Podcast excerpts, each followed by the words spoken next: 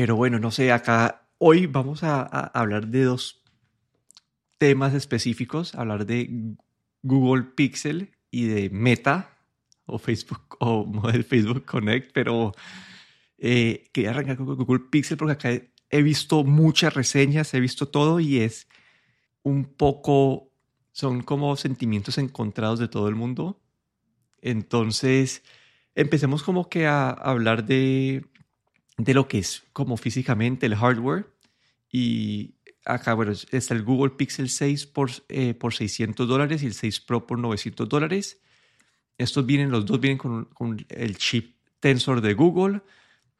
El, el el normal, el no Pro, es una pantalla de 6.4 pulgadas, el Pro es de 6.7. Uno es una pantalla plana, el Pro tiene la pantalla un poco curviada que hace que los bordes se vean un poco más pequeños. Y el Pro viene con una, una cámara tele de 4X. Eh, el normal viene con una pantalla de, 90 Hz con resolución de, de 1080p. El Pro con 120 Hz 1440p. Y eh, la última diferencia es el tamaño de la batería, que el, que el 6 eh, viene con una batería de 4600 mAh y el, y el Pro de 5000. Es decir, que a esos celulares los diferencian 300 dólares y las diferencias así grandes son la cámara tele, el refresco y la, y la, resolución de la pantalla y, y, el, y el tamaño de la batería. Como que eso, es lo que los diferencia a estos celulares en, estos precios. No sé si, si crees que hace falta describir como que algo de la parte física un poquito antes de... No, yo creo que, que ahí has, has, nombrado muy bien las diferencias, que creo que es la, digamos, entre estos dos modelos, lo, el precio es bastante sorprendente dadas las diferencias, diría yo, de, hardware entre uno y otro. Sí, como ahí es donde vamos a, cuando uno empieza a el análisis en detalle, yo quería empezar más que todo por el chipset, que es esta, esta parte que lo diferencia ahorita a los Pixel de todos los otros Android. Y es este, este es un chip, básicamente, lo que he escuchado es, es que básicamente la, es como un Exynos de, de Samsung, pero tiene una, unas partes extras enfocadas a, a Machine Learning que, que lo tienen los de Samsung y lo malo de esto es que este chip que ellos ya, eh, es básicamente el equivalente en cuanto a velocidad y potencia a uno del 2018 de Apple o a uno del 2020 de Snapdragon. Pero cabe notar que tiene pues, esta parte extra de Machine Learning que le permite hacer ese celular muchas cosas que son las cosas que lo hacen a Google especial, esas es lo que como que esas cosas Google todas esas cosas que hacen al Pixel diferenciarse de la competencia. Entonces, aunque el chip no es el más rápido y no es un chip nivel flagship, tiene unas cualidades que lo permiten a, eh, hacer unas partes, hacer unas cosas en el software que no, no pueden hacer otros celulares. Sí, ahí lo que he leído sobre el chip eh, también es que es, es variable, ¿no? Eh, lo, han comparado al Snapdragon 888 y para algunas cosas el rendimiento es más bajo y luego para algunas otras cosas el rendimiento es más alto, ¿no? Entonces, como tú dices, pues es un chip, digamos, optimizado que a Google se ha creado a, su imagen ¿no? o a su conveniencia, sobre todo para la parte de, de como dices tú, de, Machine Learning, aprendizaje en máquina, para, para potenciar lo que ellos quieren potenciar en un, en un teléfono, básicamente. Sí, y hay un problema este chip, es que se nota que no es muy eficiente energéticamente. Todo el mundo pensaba que, que al Google meter su propio chip iba a ser súper eficiente en cuanto a batería, y la verdad, creo que la duración de la batería de estos Pixels, eh, aunque tiene una, batería mucho más grande que la de los iPhones, la duración de la batería es mucho más bajita que la de los iPhones. Entonces ahí no, no, no se ve ese beneficio de, de, batería todavía.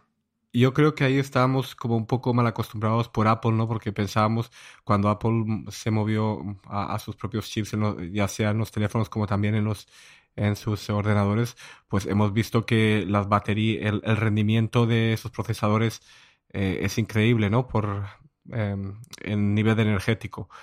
Y aquí yo creo que esperábamos un poco lo mismo de, de este chip de Google. Y aquí creo que es donde muchos de los reviews que hemos visto pues se han decepcionado. Porque realmente tampoco no es no tiene tiene una duración de batería normal pero no, no es nada digamos sorprendente sí y, y, en cuanto a la pantalla la de los 90 Hz y, la de 220 Hz las dos son pantallas buenas no son las mejores del mercado, pero cuando comparas el Pro contra, digamos, un Samsung S21 Ultra, esa pantalla se quedó un poco corta en cuanto a la calidad de la pantalla, ¿no? Entonces, aquí es donde vamos a ver las partes, los pros y los cons de, de, de Google entrar a este mercado flagship y compararse ellos mismos contra los flagships. Es que en unas partes queda, queda corto. Y acá, lo, y para cerrarlo del chip, hay como, digamos, el mismo Samsung, ellos usan los chips Exynos en los mercados más, menos importantes, pero en Estados Unidos utilizan sus chips Snapdragon para, para poder competir aquí y es porque los Exynos no están a la par de, de los de Snapdragon todavía. Entonces Google ha básicamente heredó este Exynos, pero lo que sí ha hecho es meterle esta parte de Machine Learning que creo que podemos empezar a hablar de eso, ¿no? Que, que es la cámara, que es lo que diferencia y lo que siempre ha sido reconocido Google por esto. a ver, entonces lo que yo he visto en las cámaras, acá voy a resumir lo que he visto en las reseñas, acá he escuchado diferentes opiniones pero básicamente eh, acá tienen que su cámara también de 50 megapíxeles, todo esto. Para fotos, Google siempre ha sido muy bueno con cámara, con, con hardware medio mediocre. Ellos han hecho, han hecho, eh, hecho uso del software para, para mejorar las fotos. Y lo que he escuchado es que es un poco, no es consistente. Cuando tomas las fotos, todas las fotos eh, salen bonitas. Cuando las tomas inicialmente pueden que salgan feas, pero con el postprocesamiento que tiene esta parte del chip de Machine Learning, la calidad de la foto mejora, pero este postprocesamiento puede ser un poco exagerado en, en, en algunas de, de, las situaciones que puede ser que la foto no se vea completamente natural. Y esto lo ves, digamos, en las fotos de noche, cuando comparas con otros modos de noche, parece que las fotos de Google como básicamente las hace como verse como si fuera de día y cambia los colores un poco de lo que estás viendo para poder ver que se vea de día. Y cuando hay fotos, esas es como hay unas, una vez que estás tomando fotos con calzol y que quieres ver el HDR y en verdad ver el contraste súper bien todos los colores, pero ellos aplican esto mismo en unas fotos que no deberías verlo así. Entonces los colores y el procesamiento siempre estaba un poco pesado, que era necesario en cámaras eh, peores, pero con esta cámara todavía se sigue viendo y hace que una foto se vea demasiado bien, pero en otras que no se vea tan bien. Sí, aquí lo que, como dices tú, lo que he leído en los reviews es que eh, una vez, otra vez comparándolo con el iPhone, el iPhone es muy consistente en sus fotos. Em, digamos que todas las fotos tienen el mismo nivel. Y con el, eh, con el Pixel, eh, una vez la foto es muy buena, otra vez la foto no es muy buena, ¿no? Que no es consistente en las fotos y que no siempre vas a conseguir una foto muy buena. Dependiendo, como dices tú, de, de la luz, de y de muchos otros factores, pero no es siempre una foto 10 de 10, sino que puede ser una 10, 10 de 10 y otra 3 de 10. Pero creo que esto es lo que, digamos, la parte más floja que tiene. Sí, y cuando entramos a hablar de video, acá lo que hemos visto es que Google, donde sacas todos sus beneficios en la parte de postprocesamiento, pero el video no lo puedes postprocesar tan fácil como, como una foto entonces los videos de Google se ven un poco, ahí vos ves los ejemplos y es como algunas veces el, el, el celular en tiempo real trata de corregir la imagen mucho y se ven lo, como los cambios agresivos en la imagen. Entonces a nivel de cámara todavía no está como muy bien, pues a nivel de, de, de video. sí, no, entonces acá la cámara creo que si te gusta el, el look de Pixel y que Google está optimizando este look como con bastante contraste, como con colores vibrantes, que es lo que le gusta a la gente. Pero entonces yo creo que esto, para la gente que le gusta este, este tipo de imagen, está súper bien de cámara. Con, con, la parte de video si puedes como tener una mejor experiencia con el, con el, con el, con el iPhone, por ejemplo. Sí, aquí, claro, lo que siempre, lo, lo que la gente que quiere un pixel pues busca ese, como dices tú, ese look pixel que dicen pues que tiene un poco más de contraste, que tiene como un estilo bastante propio. Y estas cosas, bueno, hemos, hemos visto que, eh, que el software también, eh, como comentamos creo que anteriormente, que no estaba todavía muy listo y finalmente ahora han hecho esas reviews completas del, del Pixel. Eh, esto, esta parte de, las fotos, ¿no? Que no son, no son muy consistentes, pues esto también puede que a lo mejor después de algunas actualizaciones lo veamos mejorar, ¿no? Que, que sepan controlar un poco mejor, ¿no? Estos, eh, esta, este procesamiento de la foto para que todas las fotos, digamos, tengan sean más bien parecidas, ¿no? y no que una sea, se vea muy bien y la otra no se vea tan bien. Sí, ahí, ahí lo que, bueno, hablemos de software, ahí, como decimos, esperarlo del update, entiendo que se puede mejorar con el update, pero uno no puede comprar un celular como, ah, bueno, esto lo, lo van a mejorar, entonces comprémoslo ahorita. Yo no haría eso, como que si lo, si lo llegan a mejorar, ahí sí uno puede cambiar lo que estamos hablando aquí. Pero así hablando de software, creo que acá lo que ellos resaltaron y que también diferencia el Pixel es toda esta parte del software. Una que, me, que, es, que dicen que es increíble es cuando haces el voice to text, que le hablas al, al celular y que convierta a texto y que dicen que es increíblemente rápido. No has terminado de decir la palabra y ya la está poniendo, ya la está escribiendo. Entonces eso puede cambiar tu experiencia con el celular. Y después mostraron varias como modos de cámara, así como ve que se benefician de este chip de Machine Learning que puedes como seleccionar una parte de la foto y, ellos tratan de, eliminar ese objeto de la foto. Funciona muy bien, digamos, para paisajes que tienen como partes repetitivas en el fondo. Obviamente menos bien en partes que, están como, que son como únicas, pero si puedes, digamos, borrar un bomber de una foto. Después muestran otro modo que, que si ves que se está moviendo el objeto dentro de la cámara, eh, puede, puede poner que el fondo se quede como difuso o, o al revés, si quieres como tomar una foto de algo que esté en movimiento, puede aplicarle este efecto de movimiento a, la foto. Entonces, todos estos como modos de, de, fotos que se benefician, acá es donde se beneficia Google de tener su propio chip. Y algunos se pueden ver medio gimmick, pero otros pueden darle una herramienta más a la gente y, y creo que esto es lo que, esto es lo que diferencia el Pixel. ¿no? no sé qué tan útiles sean en el día a día, pero tener esta opción eh, puede ser buena, digamos, alguien que no sabe usar Photoshop o que no puede meterse a, hacer, a meterse en un programa de edición de fotos a, hacer el procesamiento, si quieres como quitar un pedacito y, queda bien la foto, pues te mejoró tu foto y si lo editas y no queda tan bien, pues le haces undo y, y quedas con la foto original. Entonces, esto es donde Google se beneficia con, con, su, con, su, con su procesador, que es poder aplicarle todas estas esta, este procesamiento como que en tiempo real al celular. Sí, aquí sí lo que comentas, pues que tiene este, estas herramientas que para un usuario que no tiene mm, experiencia, pues es eh, bastante fácil de, eliminar alguna cosa, alguna imperfección de la foto y cosas así, que normalmente funciona bastante bien. Claro, siempre puede haber algún momento en algún momento que no, no lo hace tan bien, pero en general, pues todo esto que, o todo el esfuerzo que Google está poniendo en este chip, pues ahí se ve en, en la parte del, del, software sobre todo. Sí, y entonces aquí ya eh, creo que para resumir es, el Pixel 6 parece ser un buen valor. Te está ofreciendo como que un chipset casi nivel, nivel flagship, cámaras casi pues nivel flagship, batería decente, una pantalla decente por 600 dólares.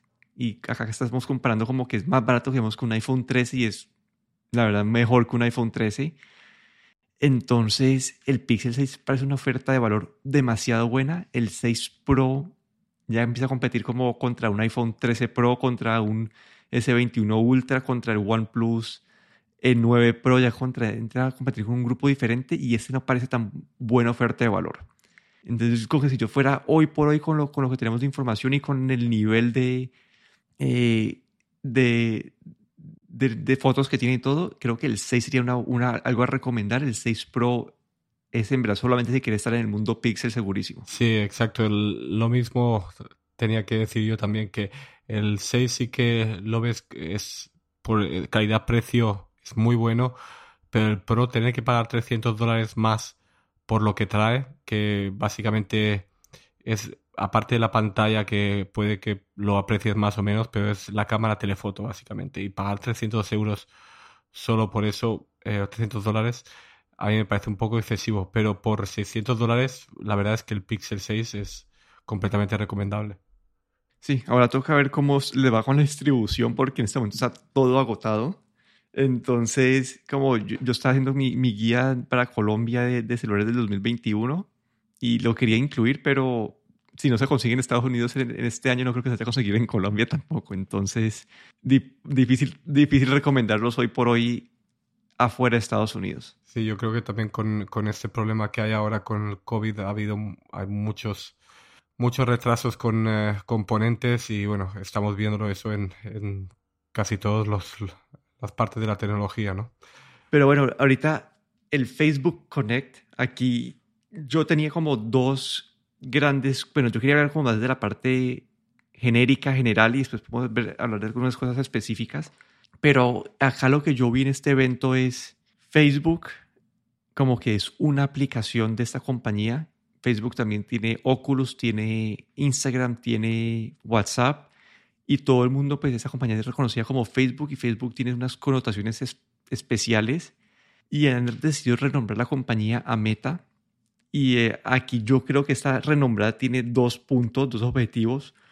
Uno es como, es como todo en todo el caos sólido que está Facebook en este momento con, eh, con todas las investigaciones, investigaciones que están haciendo, cambiar el nombre y que empiecen a relacionar a Facebook como las críticas con la aplicación Facebook y no con la compañía, puede ser una de las razones.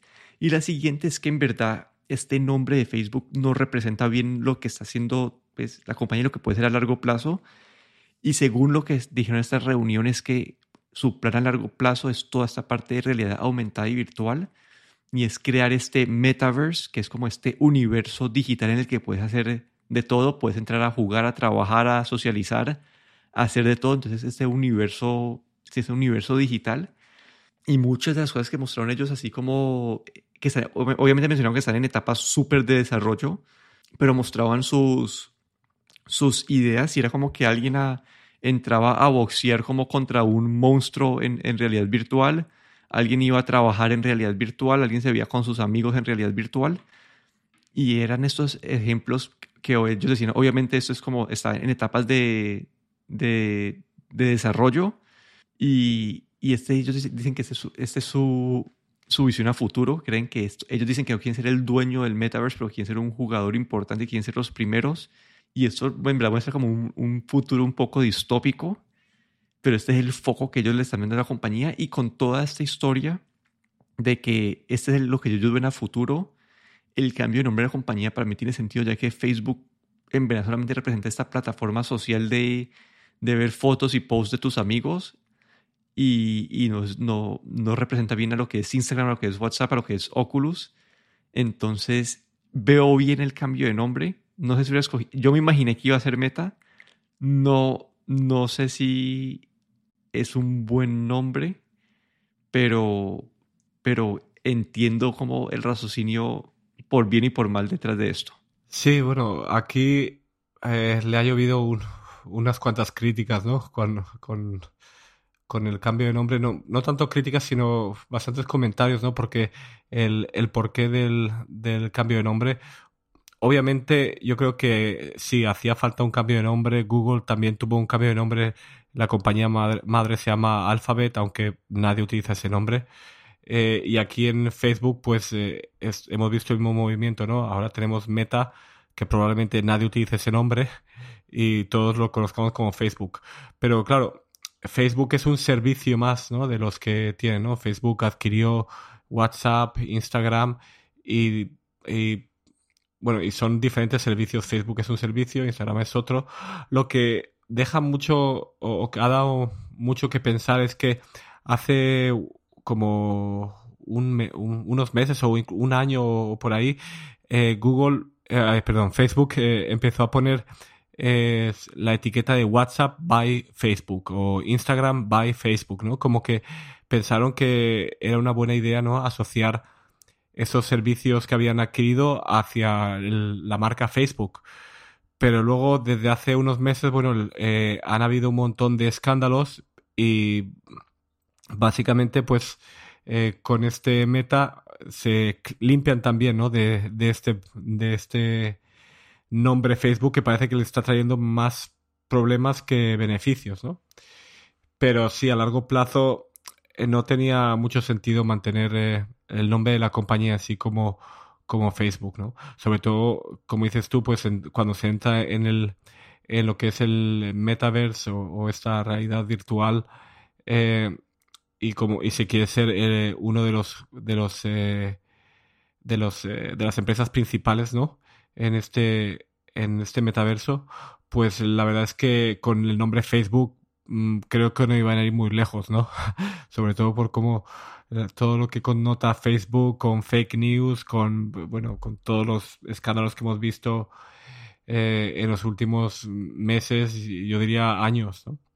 Y es un muy movimiento, el nombre no dice mucho, honestamente, es un, nombre, claro, del metaverse, que es el, lo que ellos están intentando introducir como para definir la realidad virtual, eh, que no, yo creo que no deja de ser realidad virtual, ¿no? El metaverso es como, metaverso es como definir el mundo, un mundo de realidad virtual, ¿no?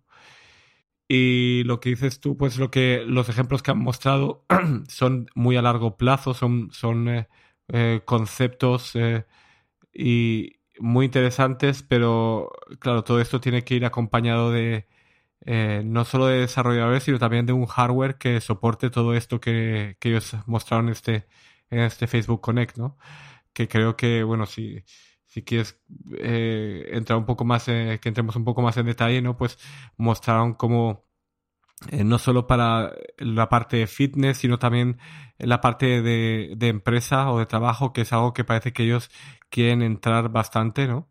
creo que eh, bueno, ya lanzaron hace un tiempo el Facebook eh, for Work o algo así se llamaba, el Facebook para trabajo, que no sé realmente qué compañías lo utilizan, pero bueno, eh, ellos no, no, se, no quieren concentrarse solo en, el mundo, en la parte de, digamos, de entretenimiento de redes sociales, sino que quieren también esa parte de negocio, ¿no? Y sobre todo cuando ese mundo de los negocios está dominado con, por, por ejemplo, por Microsoft y, y allí y ahí es donde ellos, por ejemplo, quieren, quieren entrar con esta parte de realidad virtual, ¿no? Y, y supongo que quitar, quitar ese, eh, o bueno, adelantarse a, a, lo que Microsoft o otras compañías pudiesen hacer. Sí, a mí hay, hay una parte que podríamos hacer un episodio completo de esto, pero es entender si el metaverse tiene algún tipo de valor. Si, eh, eso lo, lo medio trataron en esta pandemia de, de hay unas compañías que hacían como para irse a reunir y todo eso eran como tenías que irte a reunir en un jueguito y encontrar a tus compañeros en el juego. Pero esa parte del metaverse tiene sus pros y sus contras y es esa parte distópica que tocaría, pues yo creo que es un análisis completo de un episodio.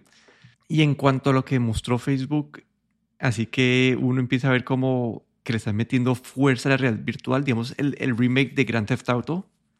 Esto es como un, como por ahora los juegos que hay en realidad virtual, y eso hablamos con, con Alberto en su momento, es, son bastante básicos. Son como este Beat Saber, que son juegos como... Sí, son juegos básicos, pero cuando tú empiezas a hablar de, de tener un, un, un Grand Theft Auto, es otra cosa.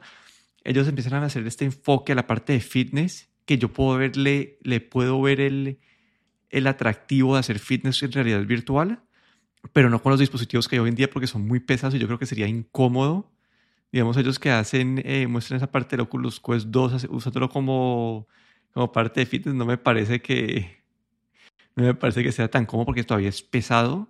Pero digamos, cuando estamos en un punto que sean como unas gafas normales, ahí podría ser un cambio de experiencia, como esa, esa instrucción en, como virtual, que se están sobreponiendo las instrucciones para, eh, para hacerte, hacer el ejercicio me parece interesante, pero ellos todavía ellos están vendiendo con lo que hay hoy en día. Entonces, sí, no sé, no sé cómo me parecieron interesantes estos anuncios porque muestran que están muy enfocados en este área.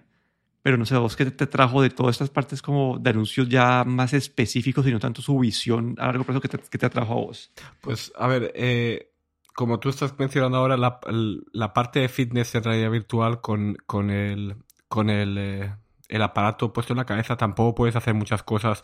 Ellos ahí mostraron como boxeo y todo, pero bueno, como tú dices, eh, no puedes hacer, aparte de, sobre todo, si lo enfocas más hacia yoga o hacia mindfulness, pues eh, sí que se pueden hacer cosas, pero con, con, los, con el aparato en la cabeza hoy en día tampoco uno puede saltar mucho ni, ni hacer mucho mucho fitness que, que requiera mucho movimiento. Y de lo que de lo que anunciaron o de las cosas así un poquito más eh, digamos reales que anunciaron, pues eh, los planes eh, bueno, hablaban de los planes del, del Oculus y, y, de este, este headset o este, este aparato que están trabajando, el proyecto Cambria, que parece algo así, todavía, creo que está todavía, digamos, en pañales, ¿no?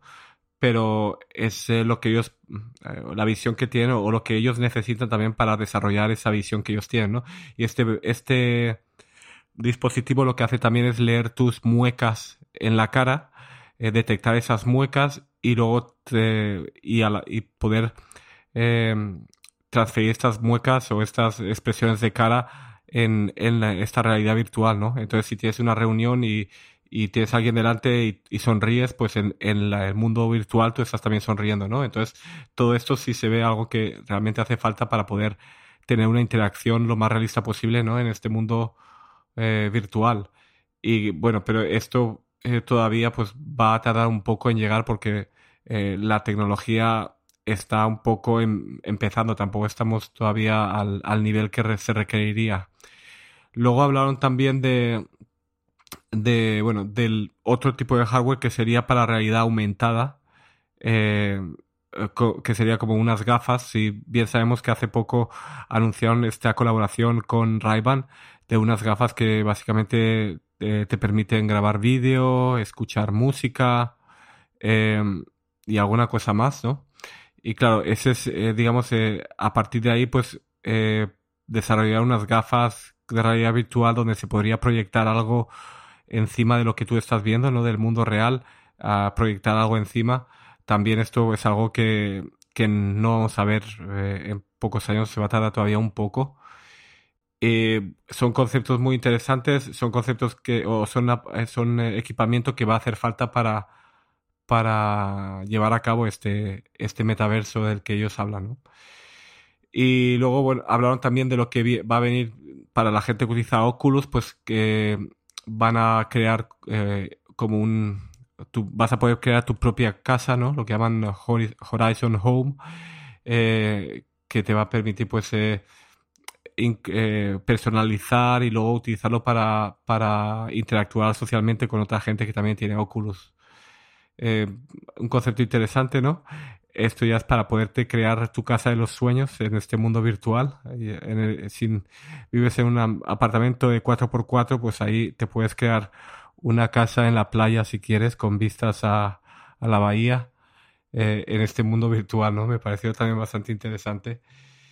Y y nada, pues en, en general, pues eh, vemos que, que, bueno, que el, eh, también anunciaron, ah, se me olvidó mencionar sobre la parte esta de fitness que mencionaste, es este, este Active Pack, ¿no? Que es, que son unos accesorios para la Oculus Quest 2 que básicamente están diseñados pues para, para mm, hacer que tu, tu casco de realidad virtual pues te sirva para interactuar eh, con Mm, como si fuese que estás en un gimnasio, ¿no?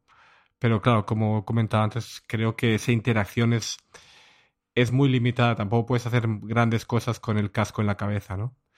Y bueno, eh, pues eso, en general algo muy interesante, lo que me parece muy interesante lo que, lo que están mostrando, hacia dónde quieren ellos ir, ¿no? Cómo están dejando atrás, o bueno, dejando atrás no, porque Facebook y Instagram y WhatsApp está pagando sus cuentas, ¿no? pero cómo se están concentrando en, esta, en este otro lado, ¿no? Y a mí esto, mm, no sé si quieres entrar un poco en discusión, pero a mí me da un poco de miedo. miedo, ¿por qué? Porque es, estamos hablando de Facebook, de esta misma compañía que ahora están cambiando el nombre a Meta, pero de una compañía que tiene unos antecedentes de, de fake news, de, de uso de información personal para influenciar en países, bueno, no tiene una reputación muy buena. Y, y, dar y crear tu, digamos, tu mundo de ensueño en, en su plataforma, a mí me, me deja, mm, no sé, no me sentiría muy cómodo. No sé lo que piensas tú de eso, pero esa es la parte que me dejó un poco a mí eh, con dudas. Sí, ahí para reiterar algo que dijiste, como que de todo esto en el evento lo que se ve es que Facebook le está metiendo plata y le están apostando a esto, aunque esté medio, en este evento medio sobrevendían dónde están ellos en este momento, porque en verdad, como mucho lo que vendían todavía están, está bastante crudo. Pero entonces esa es una parte que se están invirtiendo y están invirtiendo a todas partes, ¿no? están invirtiendo al software, al, al, hardware, están invirtiendo a todas las áreas de software o, experiencias que ellos creen que son vitales. Entonces, lo de los ojos que decías vos, lo de los, las expresiones, lo del fitness, lo del trabajo, lo de crear tu propio avatar, están invirtiendo como que en todas las partes que ellos creen que es vital para esa experiencia virtual. Y en cuanto ya al metaverse y, Facebook ahí, obviamente son sentimientos encontrados, en el sentido de que, pues que esto es algo ya más filosófico, ¿no? Bueno, bueno, uno, que sea Facebook el que lo esté haciendo, depende de cómo se termine pasando, ¿no? Porque ellos han sido muy, eh, han tratado de decir acá medio, medio cuidadosos, no sé si esa es su intención de verdad, pero dicen que ellos no quieren ser los únicos ni controlarlos, solamente quieren ser los primeros y, e invertir al futuro. Si ellos en verdad lo controlan y pues es algo peligroso porque estás metido en una experiencia diseñada por ellos y controlada por ellos y ya sabemos cómo puede terminar eso. Pero la parte filosófica que yo te decía acá, que eso podría ser por un episodio o un podcast diferente entero, es como si este metaverse, como yo, como que para mí la, es, es como que la conciencia humana con tal de que vos no puedas distinguir, si vos llegas al punto donde vos no puedes distinguir entre qué es real y qué no, que, si la realidad virtual es real o no, como ya como para bien y para mal, como vos puedes vivir tu vida en el mundo real porque no vas a distinguir qué es verdad y no. Y, si desde tu punto de vista, desde tu mente, no, no ves esa distinción, como que no sos consciente de que hay un mundo diferente, puedes vivir ahí como que tranquilo, como entonces crea este mundo distópico, esto nivel, no sé, casi que nivel Matrix estamos hablando, y eso puede ser para bien y para mal, ¿no? Como que este mundo virtual básicamente te podría permitir darle a todo el mundo lo mismo porque estás generando eh, como que todo esto a nivel virtual, no tener, los, no tener las restricciones que tenés en el mundo real de, de, de elementos, de materiales, de, de, todo esto, pero a la vez estás creando esta como una experiencia que la gente se puede volver adictiva. Hemos visto episodios de, de Black Mirror que muestran, este, que muestran esto.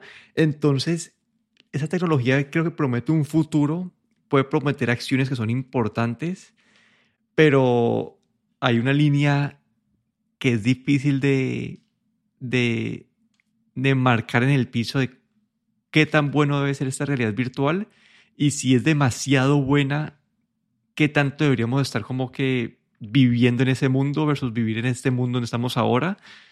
Y no sé, como que eso, eso es un algún tema ya mucho más filosófico, un tema ya que, que es no es tanto podcast de tecnología, sino que ya es algo de, de, filosofía de vida. Sí, la verdad es que eh, viendo todo esto que Facebook eh, anunció, te, da, te hace mucho que pensar, ¿no? En, como dices tú, es algo más bien filosófico y en a qué podemos llegar, ¿no? Y si realmente queremos llegar a eso.